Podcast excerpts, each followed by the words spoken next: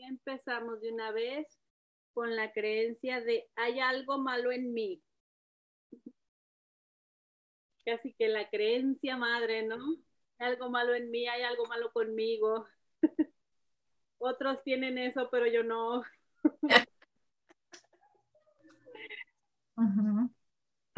Pues ¿Qué dices, Dulce? No hay nada malo en mí. Ajá, esa podría ser una vuelta. Estaba viendo un poquito la hoja que tenemos de modificar el lenguaje. Ajá. Cuando, utilizas la palabra malo, normalmente te lleva a modificarla por me sirve o no me sirve. me funciona, no me funciona. Exacto, me funciona, no me funciona. Entonces ahí sería interesante en esta creencia que es ese algo, ¿no? Estar claras de qué es ese algo que estoy percibiendo que hay en mí como malo. Exacto. Puede ser desde algo tan simple como una cana o algo tan fuerte como un cáncer, digo, poniendo la etiqueta para diferenciar, no porque realmente necesite la etiqueta, pero y definir qué es ese algo que estoy viendo como malo. Y, también hacernos como una introspección de decir, por lo general, yo siempre me cuento el cuento de que esto es algo malo que yo tengo. En la personalidad o en algo físico o en lo que sea, ¿no? No sé con qué resuenen ustedes. Sí, yo, yo, yo te iba a comentar que primero eso de hay algo malo conmigo, aparte de que es ese algo, es realmente malo. Porque no, muchas veces dependiendo del contexto no tiene por qué ser realmente malo. O de la edad, no tiene por qué ser realmente malo. Eso lo vemos luego al con el paso del tiempo. Algo que toda la vida nos avergonzó, nos hizo actuar desde la vergüenza, después acaba siendo casi que, el rasgo que, con el que, no sé, más nos identificamos o lo que más orgullo nos produce, ¿no? Sí, totalmente de acuerdo. Aquí dice Abril, por ejemplo, tuve una creencia o tengo, no sé, pero desde chica pensé que había algo malo en mí porque mi papá fue ausente por los actos de otros. Fíjate qué interesante, ¿no? Y sobre todo los papás, que por lo general es cuando empezamos a adoptar las creencias desde chiquitos, ¿no? Que los papás tienen mucho que ver en nuestro entorno, son los más allegados, bueno, los que los tenemos. La mayoría pues sean sean papás adoptivos o de nacimiento, lo que sea, pues igual y tienen tutores. Entonces le podemos generalizar como papás. Y aquí con lo que nos cuenta Abril, fíjate cómo creó esa creencia de que por su culpa, porque hay algo malo ahí en ella, entonces papá está ausente. Como niños casi no sabemos separar los ámbitos, separar que eso tiene que ver con el otro y no conmigo.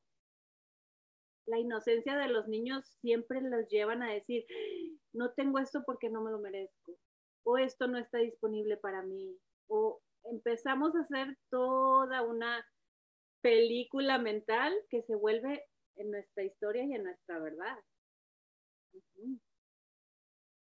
Y la otra también, ¿sabes qué, Luisa? Cuando dicen, los otros dicen que hay algo malo conmigo, porque a veces hay algún comentario o algún pensamiento de otra persona, pero, y que puede decirlo, pero no necesariamente es cierto, ¿no? Pero cuando tú lo escuchas y, y no sabes todas estas distinciones que tenemos, te lo crees.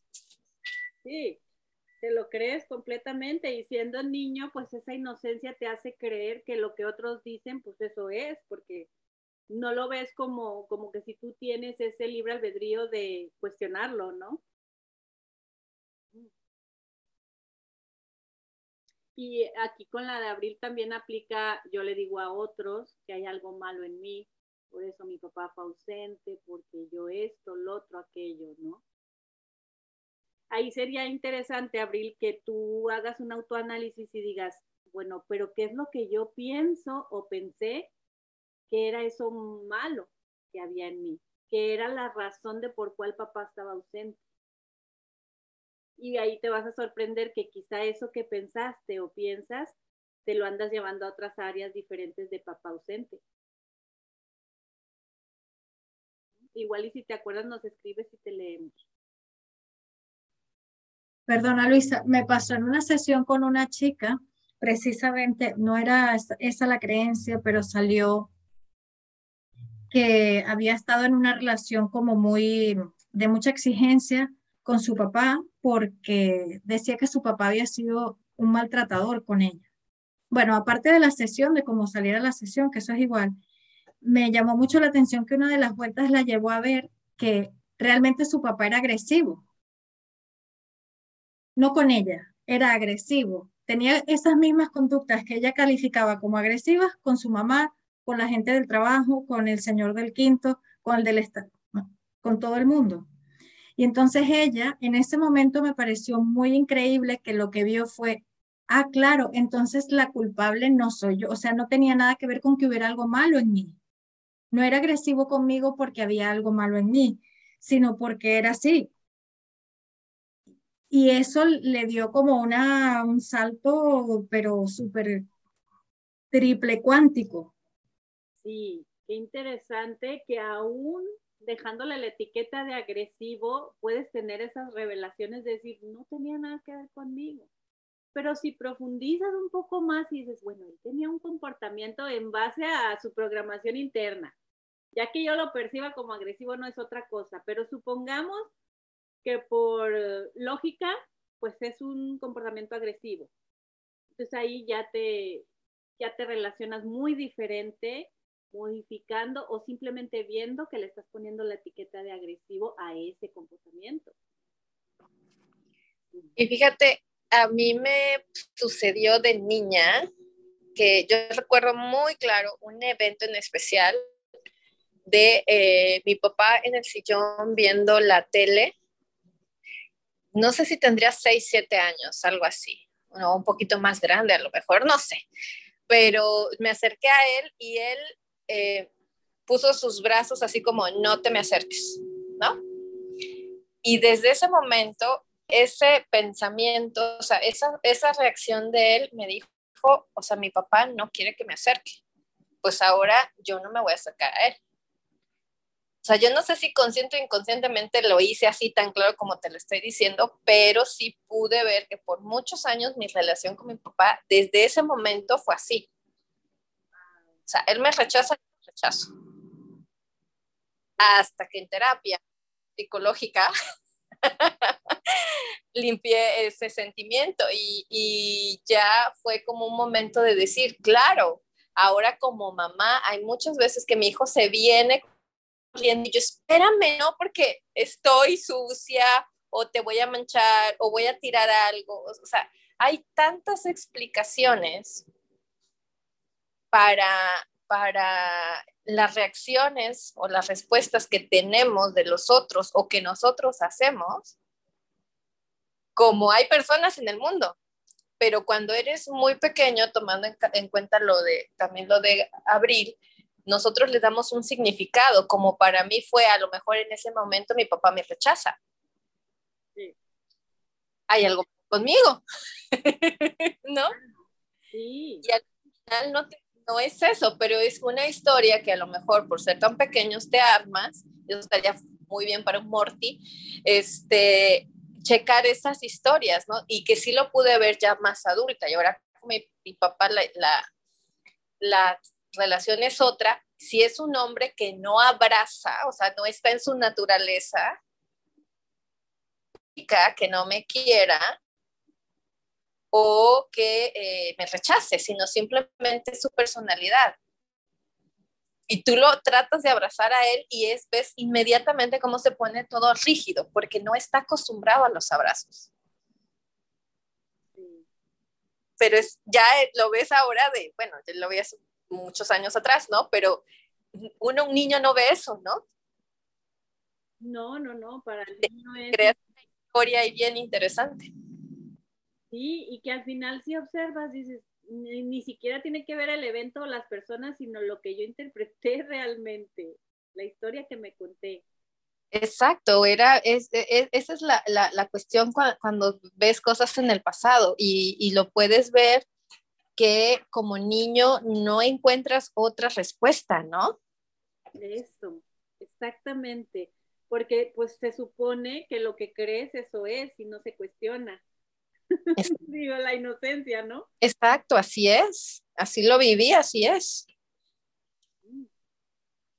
Interesante súper interesante.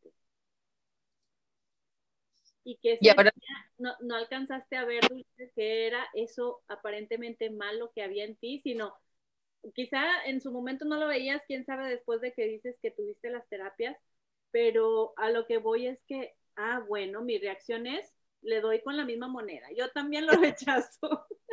Sí, y después, este, digo, él como ser humano tomó sus decisiones, en ese momento no, fueron las mejores tampoco y pues le siguió echando leña al fuego, entonces ya ves, por eso tienes razón, o sea, todo aplica.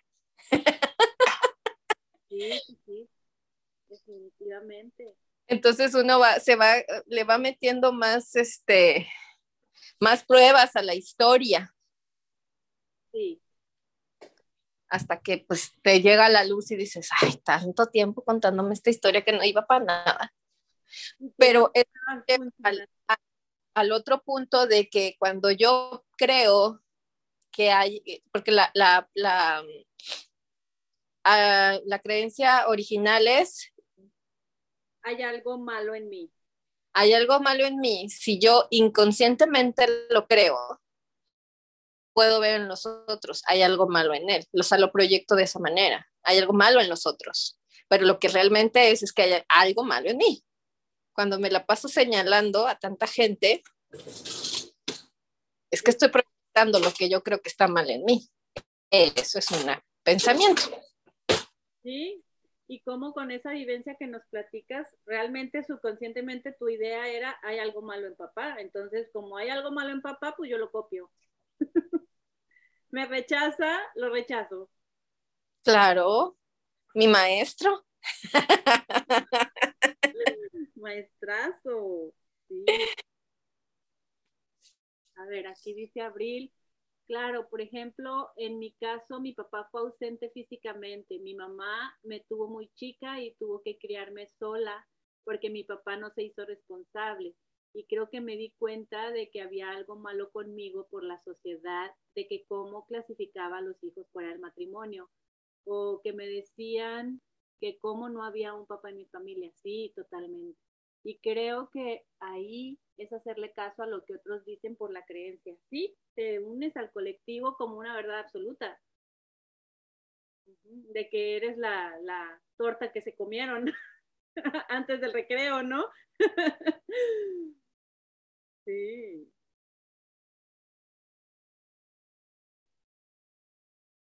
¿Qué más? ¿Qué otra vuelta? Hay algo bueno en mí. Siguiendo con las etiquetas. Que de hecho siempre, ¿no? Siempre hay buenas y malas cosas y pensamientos. Hay muchas cosas buenas en mí. Ándale, ahí le pones como que máximo a la balanza, ¿no? Más peso. Sí, y, y hay muchas cosas buenas en todos lados, todo el tiempo, en cada momento. Ahora, si nos vamos y le ponemos el no, no hay algo malo en mí. ¿Cómo le suena? ¿Egoico? ¿O cómo? No te puedo dar una lista de, de, de las cosas que hay malas. No, pero si le ponemos el no, por ejemplo, no hay algo malo en mí. por lo... lo que te digo, yo no me lo creo, si me ah, entiendes. O sea, me entra, o sea, si, si lo hablo desde lo, de la honestidad, de lo que siento, no hay nada malo en mí. A mí me entra ese juez, fíjate, que sale diciéndote, claro que sí, esto, esto, esto y esto. Ay, pero qué interesante, mira cómo me juzgo. Ajá, entonces si hay algo malo en ti. mi juez, mi juez es lo malo, malo. Pero pregúntaselo a un narcisista y él te va a aplaudir casi que con una sonrisa de oreja a oreja de que hay algo malo en mí. No, eso es imposible.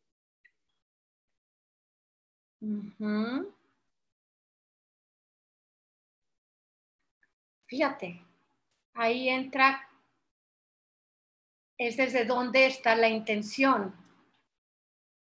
Si, si yo estoy en amor, no estoy viendo las cosas malas en mí ni en los demás. No, no, las, no, no están disponibles realmente porque el amor es tan grande que no te permite ver eso, te haces indiferente a eso. Pero como soy humano, cuando me voy al otro extremo y sí caigo en, en, en el miedo o algo, veo muchas cosas malas en mí y también en otros, como decía Dulce, también empiezo a verlo fácilmente en otras personas, en el mundo, en, todo. Claro, porque ahí empieza a hacer un poquito de su trabajo el ego, ¿no? Y, y, también si estás desde una postura del ego diciendo la creencia o dándole la vuelta a esa creencia como no hay algo malo en mí, cualquiera puede decir, ay, qué sangrona, o sea, ¿cómo? ¿Te crees la perfecta? Wow, bájate de la nube o a saber qué te digan, ¿no? Porque parece egoico aceptar que no hay algo malo en ti realmente. Todo es perfecto lo que haya. Es que, ¿sabes qué? Ahí creo que lo que a mí no me está checando es el malo. Ni el malo ni el bueno. Me estoy yendo a los extremos, que yo tiendo mucho a irme a los extremos y es porque estoy haciendo un juicio. Si lo dejo nada más en hay algo en mí. Exacto, ya lo neutralizas completamente y dices, pues lo que haya no es ni bueno ni malo, simplemente es. Oye, antes de, continuar, quiero decir algo. Claudia Angulo, te ves preciosa. Sí, le digo que se, que, se quedó, quedó ahí, no nos está escuchando. Vamos a esperar a que se, se conecte. Pero se ve hermosa. Bueno, ahorita deja que se, se conecte otra vez. tuve sesión con ella eh, y le digo, Clau, rejuveneciste con ese color. No, sí, se ve bella, bella, bella. Y ella creía que había algo malo en ella. no sé si me escuchaste, que dije que te ves preciosa. Gracias, mi dulce bella. Justo me dio una sesión, Luisa, y, yo traía esa creencia sin saber que íbamos a trabajar esa creencia de hay algo malo en mí, ¿eh? No, no, te ves bella, bella, bella. Pero oh. ahorita, tomando eso de que no hay nada malo en mí, eh, yo creo que cuando tú piensas que los otros me ven como eh, arrogante, si yo digo eso, por eso no dices que no hay nada malo en mí. Exacto. Eh, a veces no es porque no lo creas, sino porque estás pensando más bien que los otros piensan, o sea, en los ámbitos de los otros, que van a, que van a decir, uy, qué pesada, o qué arrogante, o qué, qué sé yo. Entonces, no, eso no está bien decirlo. Entonces, más vale decir, porque hay que hacer esta cuestión de la víctima o la humildad disfrazada, ¿no? De, ay, no, no, no puedo decir que no hay nada malo en mí justo eso veíamos en la sesión, ¿verdad, Luisa? Cuando ya está uno en este trabajo y estás empezando a ver las cosas de otra manera. Ahorita con eso que dices me queda muy claro cómo a veces me quiero seguir embonando en esos zapatos de antes de la por los otros, porque entonces los otros van a pensar que soy un egoísta o que soy esto, que soy aquello. Y con el tema que has traído bien sesión con, con Luisa, en esa conversación estaba, ¿qué van a pensar de mí? De que tal vez yo esté tranquila en una situación que debería estar sufriendo. Y, esa es otra de las cosas, que cuando uno ya no reacciona como reaccionabas antes, ¿qué te pasa? o sea, ¿qué, te pasó? ¿Qué, no eres? O sea, ¿qué? O sea, esto no es así. No, es insensible. exacto, ya. Eres insensible. Yo, a mí me vino la palabra, ¿verdad, Luisa? Que yo decía indiferente, van a sentir que soy indiferente. O que fría. ¿Cómo, se, cómo es en el ámbito de otros? Es regresar aquí y decir, Por ejemplo, a mí me gustó esto de hay algo en mí, le quito el bueno y lo malo y hay algo en mí, lo que sea que esté en este, en este momento. Y lo que puedes decir es, en este momento, esto no me funciona de mí. O esto no me suma en este momento si es algo que está haciendo los otros. Esto no me está sumando en este momento. O no lo puedo ver de esa forma ahorita. No significa que en dos horas, ah, ya vi lo que quería hacer. ¿No? Típico en los esposos que te estén diciendo algo y yo, no lo veo, no lo veo, no lo A la hora, ah, era eso, ah, ya, ahora sí ya lo vi, ya me funciona. Entonces, para eso una vuelta pudiera ser, a veces hay algo malo en mí, porque se me va la cabra, porque no lo veo, porque no lo distingo. Pero digo, siguiendo con la palabra malo como para seguirle dando más énfasis a la creencia, ¿no? Sí.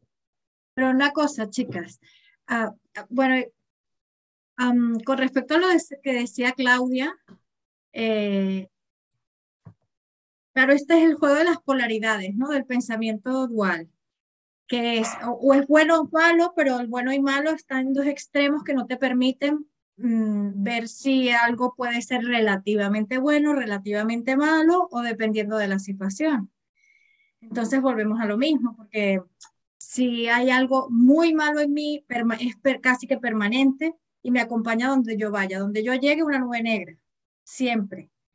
Y a lo mejor, yo que sé, en mi caso, por ejemplo, yo sí he traído esa, esa creencia, yo crecí con esa creencia y yo consideraba que, era, que había algo malo porque era tímida y, y, si me atrevía a hablar, entonces también había algo malo porque me había atrevido a hablar y entonces ¿quién, quién me creía yo para hablar?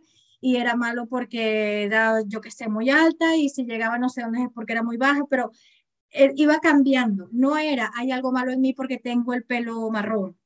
No era algo así de objetivo. Era, hay algo malo que yo voy a buscar qué es en cada situación para recordarme que hay algo malo. Entonces ahí eso es tramposo porque cuando yo me hacían ver, bueno, todo lo que es de una polaridad puede tener su parte de luz, por ejemplo, tú eres muy tímida, pero eso te lleva a ser prudente. Entonces eso también tiene su parte de luz ya, sí, está muy bien, pero entonces encontraba otra cosa. Sí, porque fíjate cómo subconscientemente el algo lo convertías en todo, hay todo mal en mí. exacto, algo encontrar, algo siempre hay, algo malo. Si no es una cosa, será la otra. Y eso a mí me, me ha costado trabajo, que ha sido toda la certificación.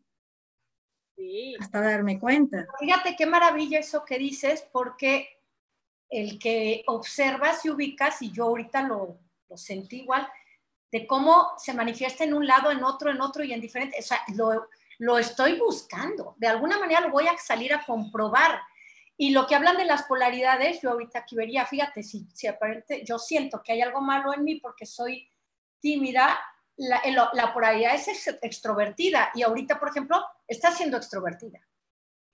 Y o, a mí que me pasa, por ejemplo, al revés, de que yo he querido, hay algo malo en mí porque no sé, ahorita, eh, más relajada, más porque yo soy muy acelerada, ¿no? Son mis, mis cosas.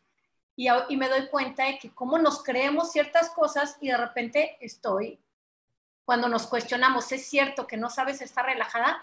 Pues no, porque sí, sí sé estar relajada también. Entonces tengo ambas. Es que te creas un personaje te creas un personaje y te lo crees. O sea, lo creas en tu cabeza de que yo soy así por, eh, de alguna forma, eh, pienso yo como protegerme, me, me, comporto de X manera, hago ciertas cosas, voy creando esa personalidad y entonces me creo eso y el salirme de ese molde, no, no va, porque entonces no estoy siendo lo que tendría que ser.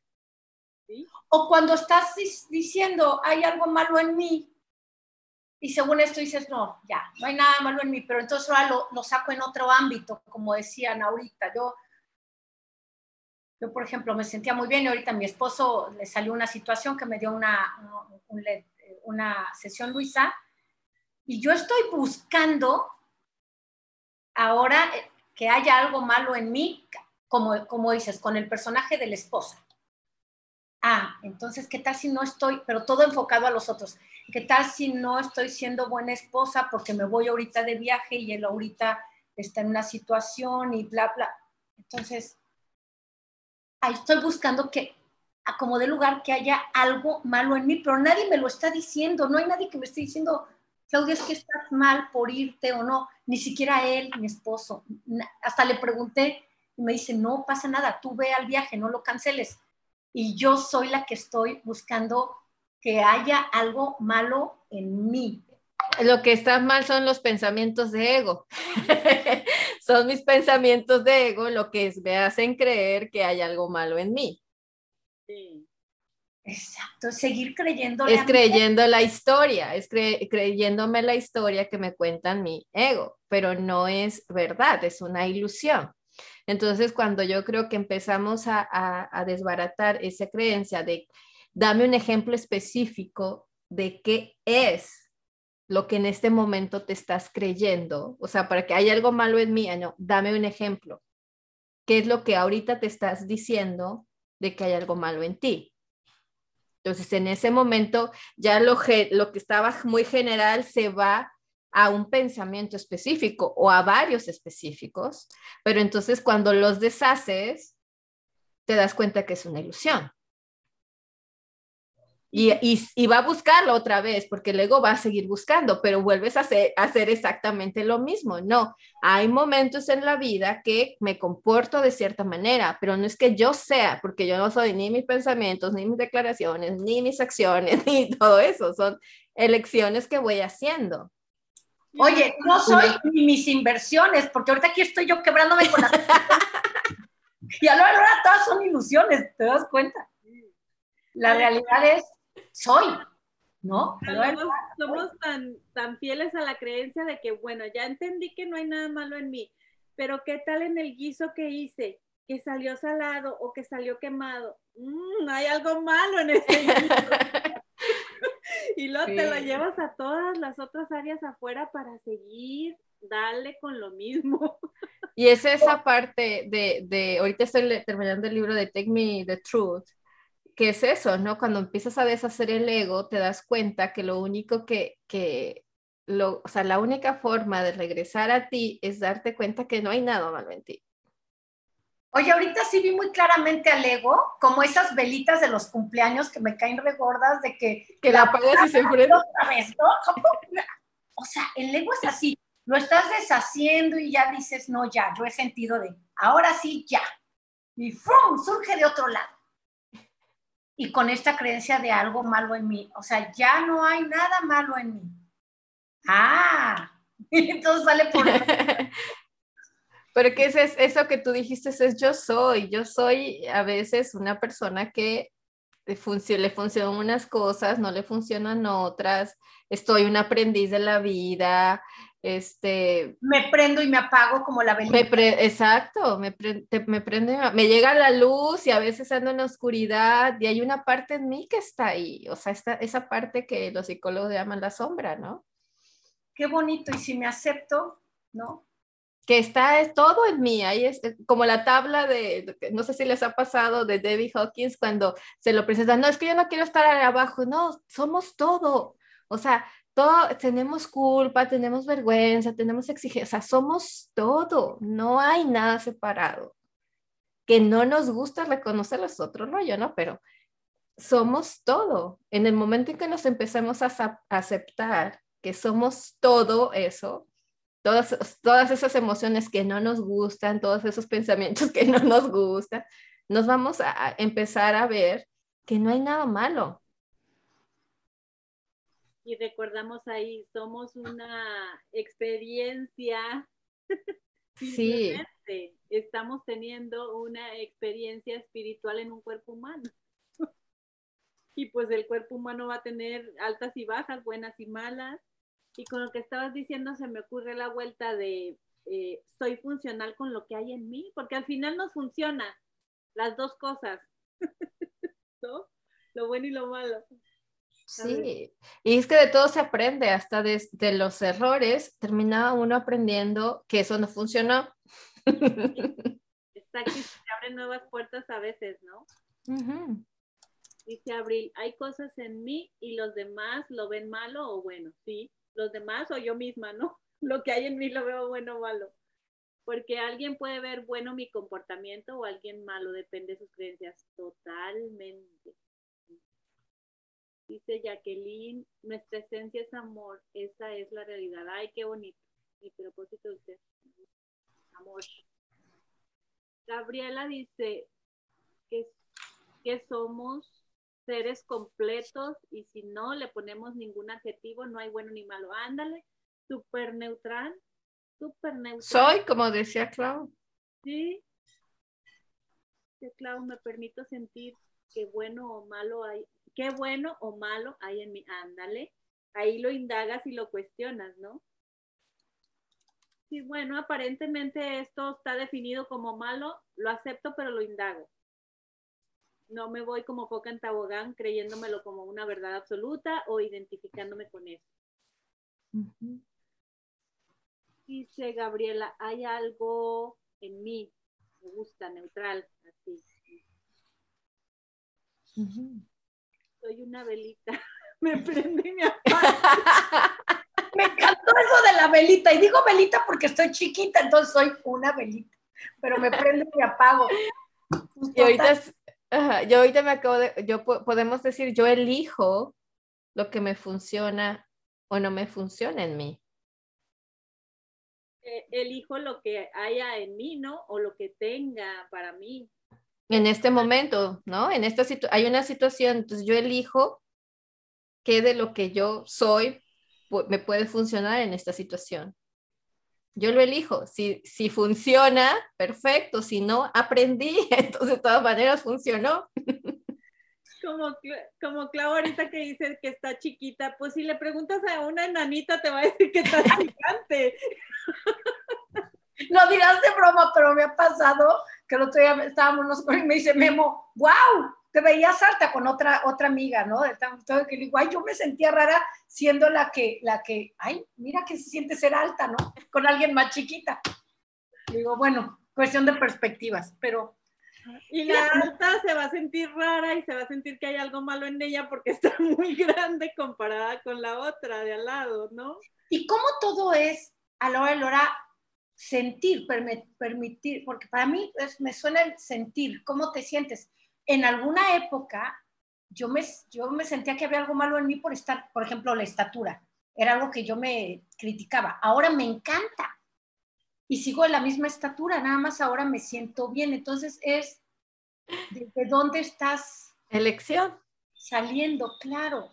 Pero cuando ya realmente es así que dices, realmente yo me siento cómoda. Ya no me importa cómo me vean. Ahí sí ya no me afecta lo que opine o no opine nadie, fíjate. Pero cuando sí me está afectando la opinión de los otros, es porque hay algo. No el malo en otros, malo en mí. O que no has aceptado en ti. Exacto. Pero entonces ahí reviso qué es eso que siento que está malo en mí, que lo pienso yo, y ahí sí lo deshago, ahí sí saco al ego, lo veo aquí. Como decía una vez Allen, es tenderlo aquí frente a tus ojos, ¿no?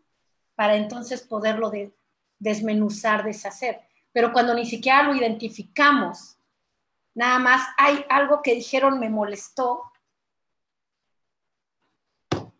me permito sentir, me permito sentir que es Entonces, o una vuelta pudiera ser, siento y conecto con lo que hay en mí, porque a veces tenemos la tendencia de evadirlo, o sea, lo estamos sintiendo y no lo queremos mostrar, entonces lo estamos evadiendo. Y está haciendo estragos dentro de nosotros. Y sabemos, pero nos damos a tole con el dedo, nos hacemos las locas, nos entretenemos en otra cosa. Y entonces realmente no estamos sintiendo ni conectando con ese interior que nos está tratando de dar un mensaje. Y eso está padre porque ese siento y conecto con mi sabiduría interior. ¿Sí? Y otra de, la- de las cosas que, que me, me diste una idea, Luisa, con lo que dijiste, cuando me comparo, es cuando siento que hay algo de malo en mí. Siempre.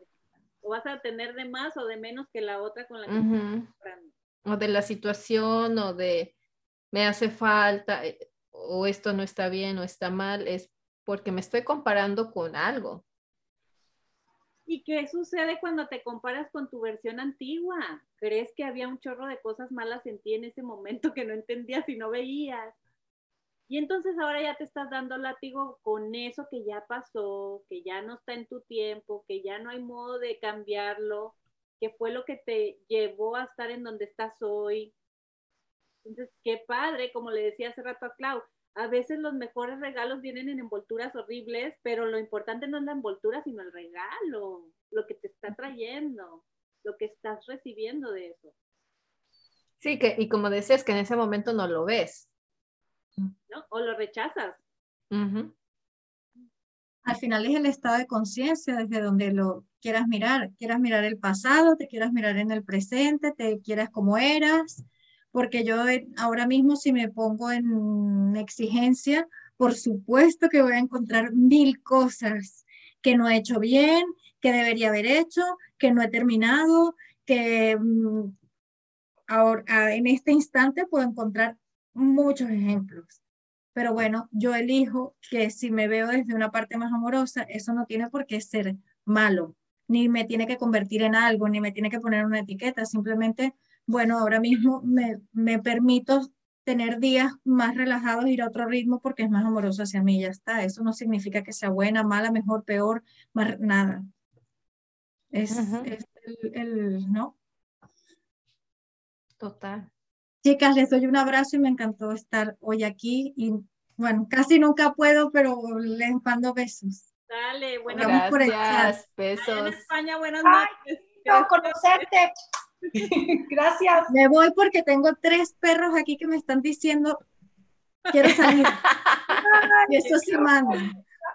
Gracias por estar. Chao. Gracias, bye. Acá todavía nos queda una buena parte del día nosotras acá. Sí. Toda la tarde todavía. Desmenuzando aquí. Desmenuzando aquí el asunto, dice Gabriela. Qué bonito darnos cuenta que no hay nada malo ni bueno, sino que somos seres en evolución. Ay, qué descanso de verlo así, de que estamos en constante evolución.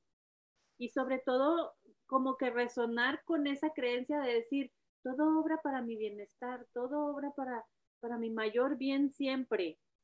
Y ahí sí utilizar el siempre como una aseveración y una convicción de decir, así lo creo y así lo hago y así lo manifiesto. Porque entonces todo se te empieza a transformar como algo más, una experiencia más en tu vida, una cuestión más por solucionar, pero ya no un problema, una enfermedad, una situación fea, sino que ya lo ves como con otro sabor, ¿no? Con otro sazón. Por ejemplo, ahí cuando suelto el ego y suelto esos personajes, como decía Dulce, descubro que hay algo maravilloso en mí. Ay, qué bonita esa. Hay algo maravilloso en mí. Fíjate que cuando usamos ese tipo de palabras que son como emocionantes, que son como expresivas, luego, luego sentimos emocionalmente algo diferente. Pero ¿qué sucede? No estamos acostumbradas a usar ese tipo de palabras, a elogiarnos o a elogiar a alguien más. Como ahorita que Dulce hizo la pausa, dijo, espérame, espérame, déjame, le digo a Clau que qué bonita se ve, que qué bonito el, el pelo, el color y todo eso. A veces eso lo omitimos, nomás no lo quedamos aquí pensando y viéndolo, pero no se lo decimos a la otra persona. Y Claudia le salieron sus alas de pavo real. Sí, te siento así bonito. Gracias, gracias. Sí, porque es bonito realmente elogiarnos nosotras y también hacerle ver lo bonito a las otras, ¿no? Como que crecemos. Sí, fíjate que en ese sentido, cuando a mí eh, me es difícil en, así con el ego, de externar a veces lo mucho que quiero a las personas. O sea, me, es difícil porque, eh, retomando la, la, historia, ¿no? De yo critico algo, pero yo lo tengo. La expresión de amor, aunque fue una, me, me considero una mujer amada, ¿no? Por de niña, pero hay algo ahí, hay algo ahí que todavía no he conectado, ¿no? Esos cables, pero es, es esa, eso que tú tienes uno que practicar, ¿no? Y los hijos te lo sacan, ¿no? Mm. practicar el amor y, hacerlo. Pero tú le preguntas a mi esposo y es esta parte que dices que eres muy, muy poco expresiva, O sea, yo sé que me quieres, pero no me lo expresas, ¿no? Y entonces es practicar eh, el, el, hacerlo, o sea, lo siento, lo hago. ¿No? De que me amas, comunícaselo a tu cara porque no, no lo refleja. No, y entonces es eso, decir esas cosas de, de, de ver algo que me gusta y sí, pero claro, te ves guapísima. Eso no lo hubiera hecho en otros momentos de mi vida porque no me salía. O el recibir, o sea, me pongo colorada, o sea, porque no estoy acostumbrada y no es que no lo haya vivido, sino no sé qué hacer con la emoción. Claro. Pero fíjate cómo nos podemos sentir de una manera y reflejar otra. Porque, por ejemplo, a mí hasta decía, bueno, la congruencia de que es muy dulce, dulce. Fíjate, yo te percibo como alguien... Pregúntaselo a mi esposo y la perspectiva cambia. Ah, bueno, a mí también me veo, hay gente que, que una vez, hace mucho, un día dice un amigo, a la única, estaban hablando de qué mujer se enoja más, y dice un amigo, a la única mujer que no me imagino enojada es a Claudia, siempre está contenta. Y en ese mi esposo calladito así. No dijo nada, ¿no? Y ya después, un día que me vio enojada, me dice, wow. Me dice, les dices, quítate que ahí te voy a todas, ¿no? Sea, todos tenemos eso. Pero ¿cómo tenemos un estereotipo de que creemos que somos de tal manera que ya nos etiquetamos y pueden estar, otras personas a veces pueden ver en nosotros cosas que no vemos. Sí, y, y, es otra vez, la, como ahorita decía, ay, ¿quién fue Gaby la que puso de, de, los cinco de lenguajes del amor? Que me lo han recomendado mucho ese libro, pero es eso, a lo mejor como yo, a lo mejor yo sí soy amorosa, pero yo no me considero amorosa. Fíjate, ahorita lo acabo de ver, porque yo pienso que, que no expreso como a mí me gustaría expresarlo, pero a lo mejor la gente sí lo, lo percibe de esa manera como dice, es Jacqueline la que puso de, ah, el libro de los cinco lenguajes del amor, que sí, ahí expresan cómo cada persona uh, tiene diferentes maneras de recibir y de dar amor. Entonces, quizá tu dulce, como no es tanto así de, de expresarlo como con afecto físico, pero no necesariamente significa que no sea amor si le cocinas al marido, si le planchas, si le rabas, sea, pueden ser como que infinidad. Sí, diferentes formas, ¿no? Porque uno lo expresa de una forma, pero a, a, la persona, por lo que un poco de lo que entendí del libro es eso, de que la persona recibe o, se, o siente, accesa a eso que tú le das de una cierta manera. Entonces, si no, se lo, no lo transmites de esa forma, no le llega el mensaje. Sí, entonces entra la creencia, hay algo malo en mí porque soy desamorizada. no tengo la capacidad de expresar el amor. Sí, pero eso es bien interesante. Yo, esa es una de las cosas que, una de las cosas que he estado practicando este año, o sea, estos últimos años, de decir lo que siento y si veo algo bonito, expresarlo. Pero ¿Te has notado si resuenas o no resuenas con esa forma de expresarlo? Porque quizá te lo estás imponiendo de hacerlo de esa manera. No, es simplemente si lo siento, ah. lo hago. O sea, ah. si lo siento. Sí. No, no es que lo force, pero es como ah. sentirlo. Si lo siento, lo hago. No, no de, ay, lo voy, lo tengo, no, no. no o sea, lo tienes como un abanico abierto de posibilidades. Uh -huh, uh -huh. o sea, de... Nos puso las cinco, ok. Palabras de afirmación, tiempo de calidad, regalos, actos de servicio y toque físico. A mí me gusta el toque físico. bueno, yo creo que yo, yo, soy más de actos de servicio. ¿De recibirlos o de darlos? De darlos. De dar actos de servicio. Ajá. De recibir, ¿de qué forma te gusta recibir el amor?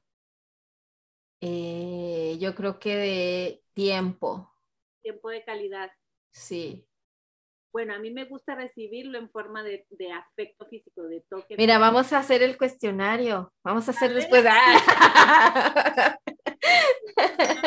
No, no, no, ya no estamos ventaneando aquí. Ventaneando aquí todas nuestras, nuestras intimidades.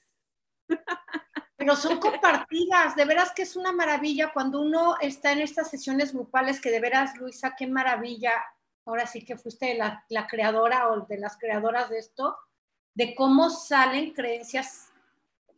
A- algo Ya. tenemos todos. Y, y hasta dónde llegan, ¿no? Todo lo que podemos desmenuzar de una simple creencia. Ujú. Sí.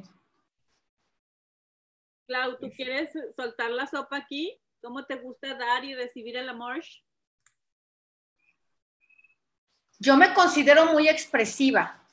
Incluso a veces he sentido con ciertas personas como que se sacan de onda conmigo porque yo soy muy de te amo, te adoro, a todo mundo le digo. Cuando leí el Hoponopono, mis hijas y yo, que ahora van a con Aileen, ya entró al- a la certificación, pero mis, mis hijas y yo somos todo el tiempo de te amo, te amo, te amo. Nos decimos 80 veces te amo. Entonces, Entonces es palabras de afirmación. de afirmación. Sí. Pero ¿cómo te gusta recibir el amor? Por lo mismo, por ejemplo, en especial una de mis gemelas, no la que está aquí, y yo, que somos como muy... eh, no, me pasaba mucho esto de sentir falta de amor de otros hacia mí, porque yo decía, es que como que yo quería que me lo manifestaran. De- a mí entrar a esta certificación me doy cuenta que cada quien lo expresa diferente. Ah, pero también eh, me he permitido ser yo, porque también eh, era el querer complacer. Entonces, si yo soy muy apapachona y llego con dulce y la abrazo y siento que ella no, entonces yo me sentía mal, entonces estaba queriéndome embonar a hacer de una manera. Y aquí estaría yo, la Claudia de antes, queriéndome embonar con todas. Aún así, todavía, y Luisa, que me ha hecho varias sesiones, sigue apareciendo ese personaje de querer ser eh, y como agradar a todo mundo. Y eso a mí me mete mucho estrés. Ahora estoy permitiéndome ser. A mí me gusta demostrar el amor de esta manera, cada quien. Sin embargo, también per- de- suelto el control de que otros me demuestren el cariño como yo quiero. Es la gente ama. Para mí es yo amo, tú amas, todos los que estamos aquí amamos, de manera diferente, nada más, pero amamos. Pero sí está interesante lo que nos pone Jacqueline, porque si tú observas en esos cinco lenguajes del amor, tú dices, ah, bueno, no necesariamente yo voy a esperar palabras de afirmación si eso es lo que me gusta, sino que alguien me lo puede mostrar con su tiempo, eh, con un acto de servicio, con un regalo, con un toque. Entonces ya como que te empiezas a ser súper flexible a dar y recibir, ¿no? Claro. Porque no te quedas generalizando así como que el amor como color rosa, porque Ah. entonces te estás contando un cuento. que generalmente no estamos con, bueno, yo por lo menos generalmente me doy cuenta que me la paso contándome cuentos, ¿verdad? Exacto, pero ponles un final feliz mínimo. Oye, cuando yo admiro a alguien como Ale o las personas que escriben y que yo digo, ay, yo no puedo, ¿no? Yo no sería capaz de eso. O hay algo malo en mí porque yo no puedo escribir. Claro, si yo me quisiera escribir todos los cuentos que me cuento, no, hombre. Entonces, realmente, Byron Katie, yo creo que eso es lo maravilloso de ella, ¿no? Que, que a la hora de las inversiones acabamos dándonos cuenta de una u otra manera en donde eso que aparentemente no somos, sí somos, o viceversa. Sí, porque entonces una vuelta a la creencia sería, hay mucho amor en mí. o sea, es la esencia, prácticamente, ¿no? Hay mucho amor en mí. Soy amor. Sí. Ay, mira cómo terminamos con este amor englobado, ¿no? Las amo, porque yo soy expresiva, las amo. ¡Te amo! Y sí, de verdad las amo. O sea, Sí. son mis personas favoritas. Es increíble. Ya luego no veo ni a mis amigas. Yo qué hago eso. O sea, yo aquí. Hay un café, ahorita por ejemplo hay un café con unas amigas, todo. yo estoy aquí. O sea, yo amo estar con ustedes. No, no sé. Ay, pues es recíproco. Es que nos amamos todas. Diferentes formas, con cinco diferentes formas de lenguaje. Oye, Exacto. Dulce, y dilo, dilo. Oye, cuando lo empiezas a decir al rato ya, y al rato va a estar Dulce, te amo, te amo. Te amo, te amo. No, eso fíjate que te digo que con mi hijo lo, lo hacemos mucho. Él es muy cariñoso, pero él es muy de contacto. y yo no soy tanto de contacto. Entonces es mucho de decirle te amo. Yo soy mucho de decirle te amo y lo que sí hago es, a veces entra aquí y es abrazarme, ¿no? Entonces es así, pero para mí es decirlo, ¿no? Entonces, te amo, te amo, te amo, te amo. Entonces ya, porque el papá, él, él mi, mi esposo sí es muy de apapacho. Entonces ahí está. Yo creo que me estoy preparando para la adolescencia, que dicen que no quieren que los toques. En mis hijos no pasa nada de eso, fíjate, se me hace que es un mito, no es generalizado. Pero sí, este, y él es así, muy así. Entonces, con él, él es mi, mi maestro en ese aspecto, porque él es muy apapachador.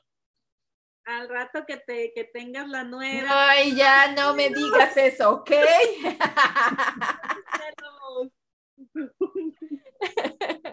no, y además es muy enamoradiza, entonces. Dale, prepárate. Sí, a los cinco años yo se quería casar y quería tener hijos. No, y es como Y yo- yo, también, desde Sí, yo-. No, pero eh, dice mamá, pero ¿cómo que no? Yo no puedo tener hijos. Y yo, no, papi, los niños no tienen hijos, los tienen las niñas. ¿Pero por qué? Cosita, la inocencia. Digo, porque no, Eh, mira, el aparato del, del hombre no hay espacio para guardar un bebé. Ah, ok. Pero ¿por qué no soy suficiente para tener ese espacio? Todas las preguntas de los niños, ¿no? ¿Por qué, por qué, por qué, por qué? No, yo le dije, eh, como a él le encanta eso de la ciencia, entonces, mira, mira, aquí en la mujer hay un espacio, aquí en el hombre no, por eso. Ah, punto y se acabó. Entonces, no, deja de otro video de risa como, ah, están intercambiando genes, mamá. Y yo, sí, están intercambiando genes, dos animalitos ahí. Y yo, sí, eso, están, están, como dijo, eh, haciendo la, eh, Procreando. no, no, pero no dijo procreando, él dice como eh, dispersando la especie, una cosa así, porque lo hace en inglés, entonces tiene sus Ah. palabritas ahí así como Ajá, esparciendo la especie, yo ándale, eso están haciendo, expandiendo. expandiendo. Oye, como esta serie de Big Bang Theory, ¿o ¿cómo se llama esa? Ajá, sí, Yo sí, la sí. estoy viendo y a Sheldon me tiene fascinada. Está bien, hoy vamos, es tu cumpleaños, vamos a hacer coito. Le hace, el favor, pero lo dice así muy serio. Sí, sí, no, no, no, no. Está súper chistoso la forma de expresar el amor. Mira, acabamos hablando del amor. El del amor, y eso que ya es marzo. Nos quedamos. ¡Ay, Luisa! Ahora sí me, di- me dio risa. ¿Qué dice Luisa? Yo nada más en febrero es el mes del amor. Los demás no me estén Y no, hay que alargarlo. Ok, bueno, pues muchas Bueno. gracias, por el espacio, mi Luisa. No, hombre, a ustedes también muchísimas gracias por estar. Y nos vemos la próxima semana, si Dios quiere. Nos vemos. Gracias bye bye. Cuídense. Bye bye.